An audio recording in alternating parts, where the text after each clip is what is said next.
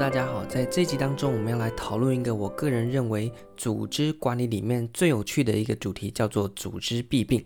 看完之后呢，你一定会觉得两个词超级中肯。首先呢，我们来看一下组织弊病哦。所谓组织弊病呢，顾名思义就是组织呢它会生病，因为我们讲说组织就像是一个系统，或者是组织就像是一个生物体，那么里面会去做运作。但是呢，一个生物体它会怎么样？会因为一些风寒啊，或者是一些不协调啊，所以呢，它就会感冒，组织呢也会感冒。那么以下呢，就来跟大家介绍几个国考当中还有行政学当中比较常谈到的组织弊病。第一个叫做寡头铁律。这个寡头铁律呢，它是根据学者 Michelle 他的这个观察，认为呢，就算你在民主的一个组织当中，还是会出现一个权力趋向集中少数人的这样的情况。也就是说呢，不管我们的组织有再民主的形式运作久了之后，自然而然的权力就开始慢慢集中集中在某一个小圈圈上面。大家可以自己观察班级啊，或者是你的工作职场啊等等，或者是你的一些平常参加的社团，是不是久了我们说会有所谓的系和、班合，或者是那个权力核心的小圈圈，久了这个人群就算再有民主的制度，这个学者 Michelle 就是说，权力呢还是会慢慢集中在少数人哦。那么，并且呢，当这个组织越来越庞大的时候，这个权力也会越来越集中在那一小撮人上面。其实呢，你可以换个角度想啊，为什么会这样呢？因为啊，组织越多的时候呢，你也相对来讲，虽然有民主的形式，但是你要去参与到那个核心的运作的成本会越来越高。例如说呢，可能一开始只有你们三个组成一个可能读书会。那这个读书会的运作呢，就你们三个做好决定就好。但当今天这个读书会已经膨胀到三百人的时候呢，你就不可能把三百个人找来一起决定你的读书会要怎么发展。那一定一定是会什么呢？选举干部嘛，可能三百个人选出十个人来决策说我们读书会的运作形式。那久了之后呢，其他的那些人就觉得，那我负责投票去选读书会代表就好了，我自己没有必要再去。参与这个核心决策嘛，那他当然对于权力的掌握呢，就会输给那十个人。那那十个人里面呢，可能又有几个比较常发言的，当然权力就越集中在他们身上。所以组织越大，权力就会越什么呢？越大。所以三百个人的组织，它的 power 一定是比三个人的组织要大。那但是呢，根据这个寡头铁律，当组织越大的时候，权力一集中起来，它的集中程度呢也会更高。好，那假设呢，今天我们三百个人的读书会的权力集中在这少数的十个人里面之后呢，组织就会怎么样呢？越来越不民主。这个是讲的比较不好听，讲好听一点呢，就是讲说啊，我们的决策圈子离基层就会越来越远。它其实也不是很好听啦，也就是说，过去呢，诶，可能我们三五个人一起组读书会，那每个人的想法都可以充分的表达。但是当今天有三百个人的读书会的时候，那十个人。决策小圈圈，他有办法去顾及到其他，呃，可能两百九十个人的想法吗？那可能就会离一些呃成员，或者是我们讲说在社会上面，就会离基层的想法越来越遥远。好，假设假设说呢，你可能一个政党越来越大，那你决决策圈呢越来越小，那你跟基层的声音就会越来越脱节。呃，这个时候呢，你就会产生什么情况呢？拥权者呢就更加不愿意放权，因为呢他享受到了第一个，他享受到了权力的。滋味嘛，我们讲说权力就像是魔戒，套上去之后呢，你就拔不下来了。那第二个是呢，当权力集中到他手上之后呢，形成一个既有的情况，让拥权者呢，他不愿去分享他的权利啊，然后呢，就会让组织更加的保守，所以他的决策权权就更局限在那个决策呃少数几个人手中。那长此之下呢，其实是跟基层越来越脱节，组织思维越来越保守，越来越无法容纳不同的意见。在跟基层的声音断裂之下呢，拥权者又越来越不想把权力给分享出去，最终呢会导致什么下场？大家可以自己想想看。那其实呢，这个不只是理论哦，你可以想想看，目前在国内的一些政党啊，或者是一些特定的团体啊，是不是也有出现所谓寡头铁律的情况呢？OK，那这个呢就是第一个组织弊病。接着我们来谈一下第二个，叫做白金生定律。白金生定律是什么呢？是白金生这个人啊，他所整理出来对于组织的一些观察，所以有点零散，但是呢，每一个大家都可以得想想看有没有道理啊、第一个呢是行政王国的形成，所以行政王国是什么意思呢？也就是讲说啊，今天一个组织呢，它有不断膨胀的这一个趋势啊、所以呢，今天呢，假设我的组织有十个人，那但是呢，我会趋向于组织要不断的膨胀，所以我发现说，哎，奇怪，呃，十个人的事情明明就十个人就做得完了，但是为了让我的组织呢更加的壮大，让增加我的组织的 power，所以我就想办法再多找一点事情来给自己做。例如说呢，可能哎，我就想说啊，好，那我们再多增加一个工作，是每天呢把这个文件从柜子搬出来。然后呢，下班的时候再把它这个文件从柜子外面再把它搬回去。那你说这个很无聊啊？但是呢，因根据这个组织王国的观察，组织就会找事情给自己做，然后呢，就需要聘更多的人，或者是说呢，为了去合理化你用这么多人啊，然后你就要必须找这么多事情来做。可能呢，你原本十个人做一做，下午三点就做完了，但是为了合理化说，哎，我确实需要十个人，所以你就去。搞了一些很多没有必要的事情哦，来给自己做，然后把自己弄得好像很忙一样啊，来说啊，你看我需要这么多人，或是我需要更多人，那其实呢都是做一些没有意义的事情哦。所以行政王国，你去读课本哦，翻译的白话的翻译就是找事情给自己做啦。那第二个呢，则是他观察出来，历史越悠久的组织，那成员的素质呢会越来越差。这其实某一种程度上啊，像是劣币驱逐良币一样，就是说呢，当今天组织啊它发展的越久，那第一个是里面的人就没有太换，就一潭死水。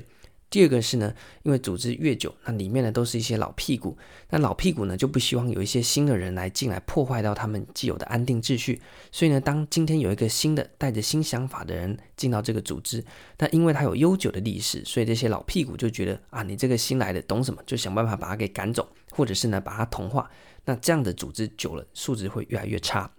第三个呢也是非常有趣的观察，他认为呢今天。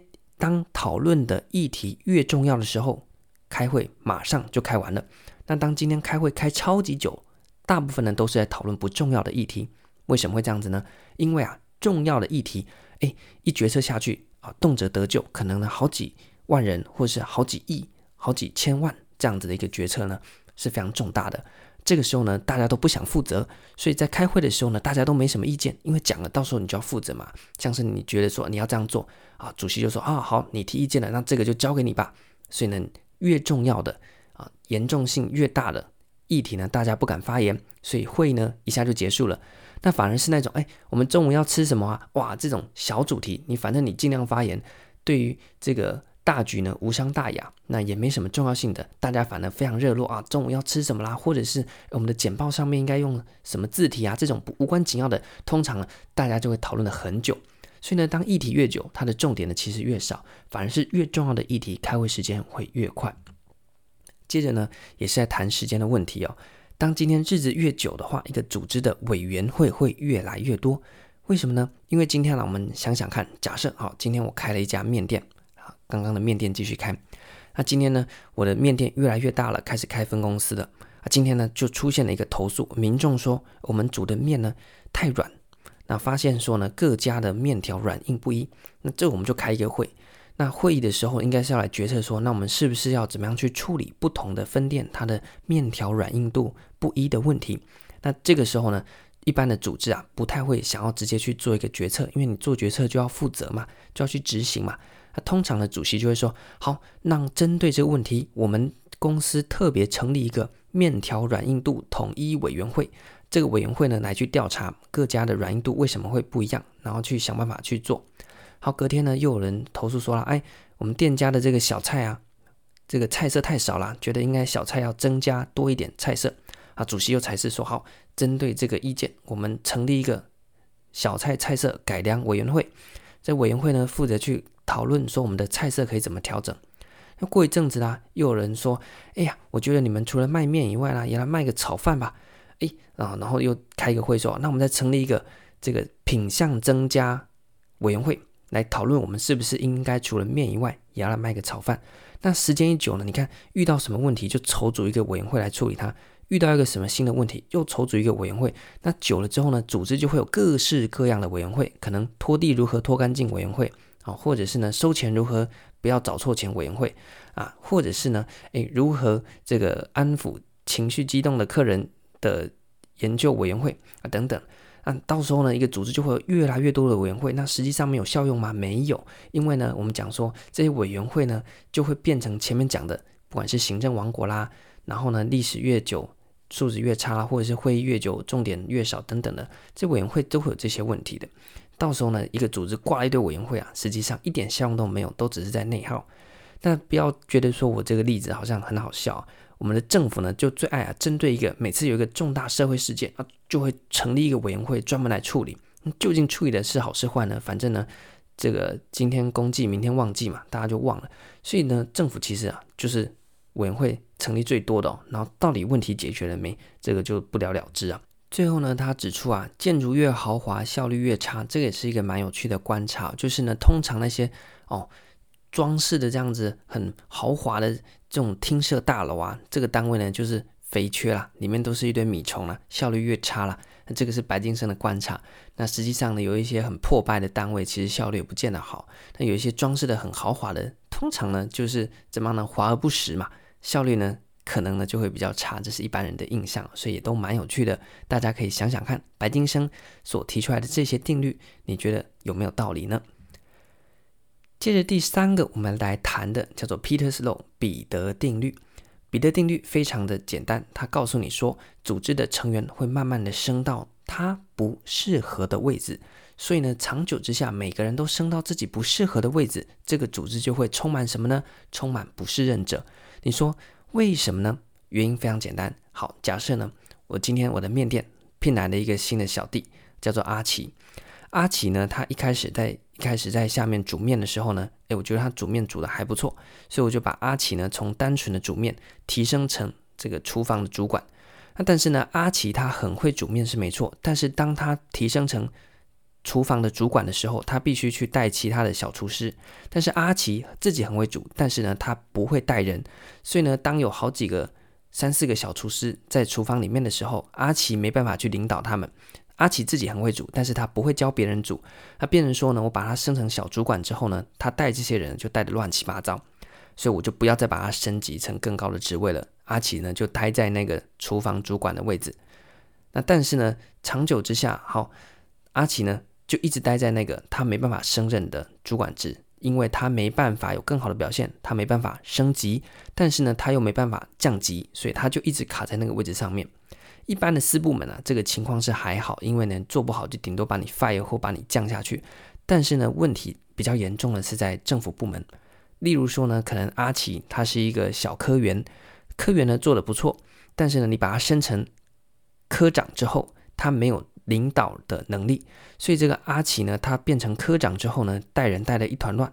那但是在公部门当中呢有升，但是呢降又不好降，所以这个阿奇呢他变成。科长他是一个好科员，但是他不是一个好科长。但是呢，他科长当得一塌糊涂，你又不能再把他降级回去当科员。所以呢，阿奇就在这个他不适任的科长位置上面呢待下去。隔天呢，有一个小维，小维呢他很适合当科长，然后科长也做得不错，他就被升上去啊，当做了一个更高的可能一个诶诶专门委员。但是呢，这个小维呢，他当科长当得很好，但是你把他拉上去当专门委员的时候呢，他就是没有半点建树。但是呢，你又没办法把他降下来，所以他就继续卡在他的这个不适任的专门委员的位置上面。那久了之后呢，所有人都升升升升到那个他表现不好的位置的时候，他就卡住升不上去，但是你又降不下来。那久了，不就等于每个人都会卡在他不适合的位置上面吗？长久之下，组织就会充满什么呢？不适任者啊！这个呢，就是彼得定律在讲的东西。接着第四个叫做 Myers Law，迈尔斯定律。迈尔斯定律更简单了，它讲的就是什么呢？本位主义。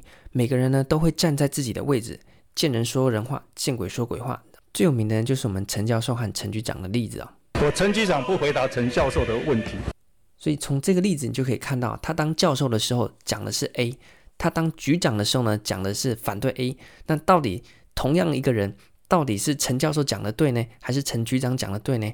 陈教授是不是在打脸陈局长呢？那这个呢，其实就是本位主义。他是教授，他就教授的位置上面讲教授的话，在局长位置上就讲局长这个位置讲的话嘛。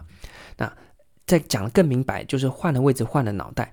那谈到这个呢，其实我们的政府有非常多优秀的官员呢，都为我们示范了什么是迈尔斯定律哦。像是呢，我们的立法委员邱显智呢，他就整理出来了花教授和这个花代理部长之间呢的一个前后不一的情况哦。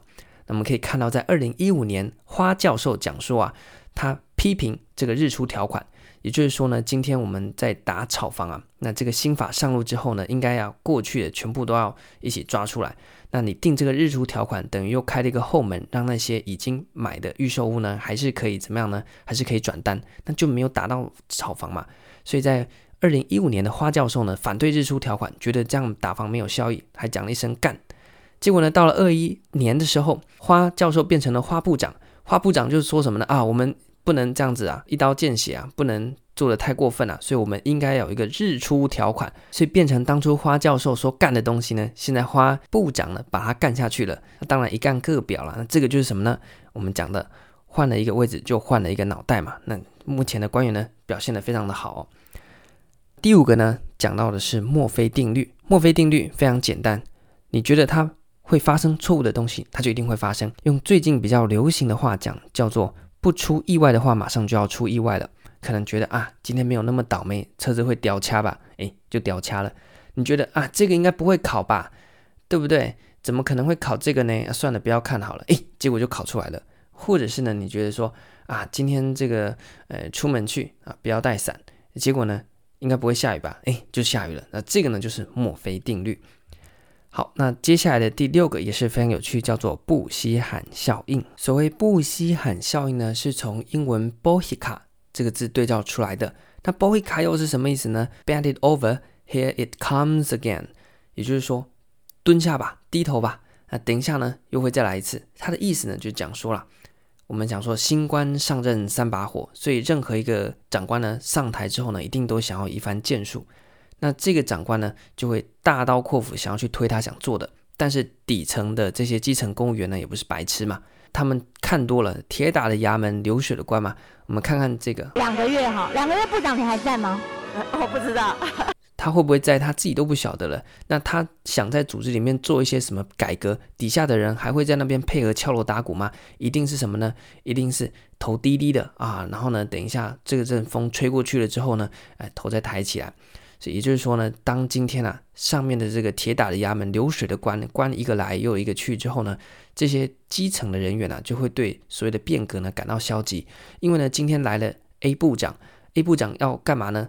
我们就配合的敲锣打鼓，弄了老半天啊，弄出一点成绩的时候呢，A 部长就下台了，哇，又换了一个 B 部长，然后呢方向跟 A 部长完全不一样啊，大家又配合着演出，就好像啊这个狼来的游戏啊，这些人就被这个小朋友耍得团团转。那你这个部长换来换去啊，或上面的主管换来换去啊，那你每个来都想要搞一番建设，然后都想要在那边敲锣打鼓，久了底下的呢就觉得啊，那我演一演戏就好，反正呢你这个政策啊，你做多久都不晓得，搞不好你明天就下台了，那我还要配合你搞得这么辛苦这么累干嘛，对不对？所以呢，哎，我就不管你。那成员呢对变革就会产生一种比较消极的态度，就是所谓的 Bohica 布希罕效应。接着第七个，我们来谈一下目标替代啊，这个呢算是前面已经讲到，但是呢也算是一种组织弊病了。那所以目标替代在哪边讲过呢？在韦伯的官僚理论里面就讲到了有目标替代的这个问题。那对应的是韦伯官僚理论当中的依法行政了，就是说今天我们在一个现代国家，我们要依法行政，法治国原则，这个是什么呢？是手段。也就是说，公务员要遵从法律，这个是一个手段，目的是为了增进公共利益。但是，当今天法律规范的绵绵密密，那动不动呢就是要把公务员法办啊，动不动呢就是公务员那个政风呢就要来找公务员麻烦的时候呢，呃，公务员就没办法去真的去落实所谓的公共利益的提升，那变成说原本只是他手段，我要依法，我要守法，这是我的手段，我目的是要去达成公共利益。但是今天法律。动不动就找我麻烦，那我就变成说好，那我的手段就变成目的了。今天我做任何事情就是不要违法。那至于有没有办法增进公共利益，这个我不管。为什么呢？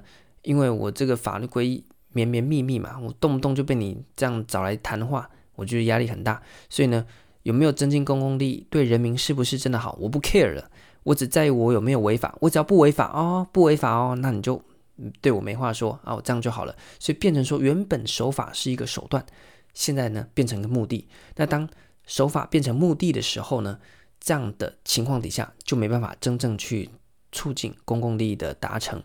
那这个问题呢，其实也蛮严重的，就是所谓现在大家都谈说哦，我们要依法行政，那依法行政是手段啊，不是目的啊。依法行政背后没讲的那句是我要依法行政来促进公共利益，但现在都变成我要依法行政来自我保护，省得呢，呃，我这个多为人民多做一点，然后反而被调查，吃力不讨好，这个呢就是目标替代的问题了。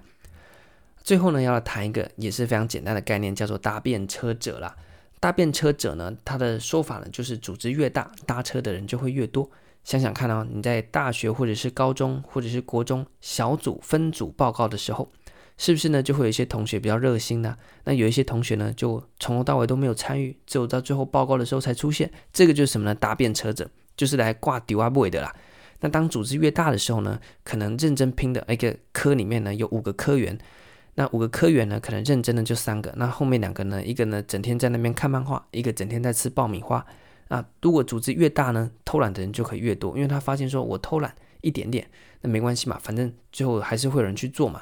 那长久之下呢，其实对组织来讲是一个非常浪费、没有效率的情况啊。那用你们在学校的时候小组报告的这个想法，就可以想到为什么老师不想让小组的人太多，就是因为他知道会有搭便车者嘛。所以当今天十个人一组和三个人一组，哪一个比较可能出现搭便车者？一定是十个人一组嘛。第一个讨论效率不好，第二个呢，十个人那事情就这么多，所以呢分下去之后，可能有人觉得啊，反正就算有五个人做，我们也是做得出来啊。那我干嘛十个人都？投身下去做呢，对不对？我还有其他课要修诶，我课业也很重诶，我可能还有社团要玩诶，那我干嘛那么认真呢？所以十个人一组就会很偷鸡摸狗。那如果三个人一组，哎，互相盯着，那就比较不容易有搭便车者。所以当组织越来越庞大的时候，搭便车者也会越来越多。OK，以上呢就是我们谈的组织弊病，包含了寡头铁律、白金生定律、彼得定律、马尔斯定律、墨菲定律、布希罕效应、目标替代以及搭便车者。那其实每一个都非常有趣，你可以搭配到你自己的生活体验、你的公司、你的学校，或者是你对目前政府政治的一些看法，看看这些组织弊病有没有发生，有没有道理。有的话呢，你就可以当做你以后写考卷的一个举例；如果没有的话，你想想看是什么因素让这些弊病没有产生，或者是你进一步去想，当组织生病了有这些弊病的时候，你可以怎么样去处理？这个是非常好玩的一个主题。这集就到这边。下一集呢，我们再继续跟大家聊聊组织管理的其他主题。感谢大家，拜拜。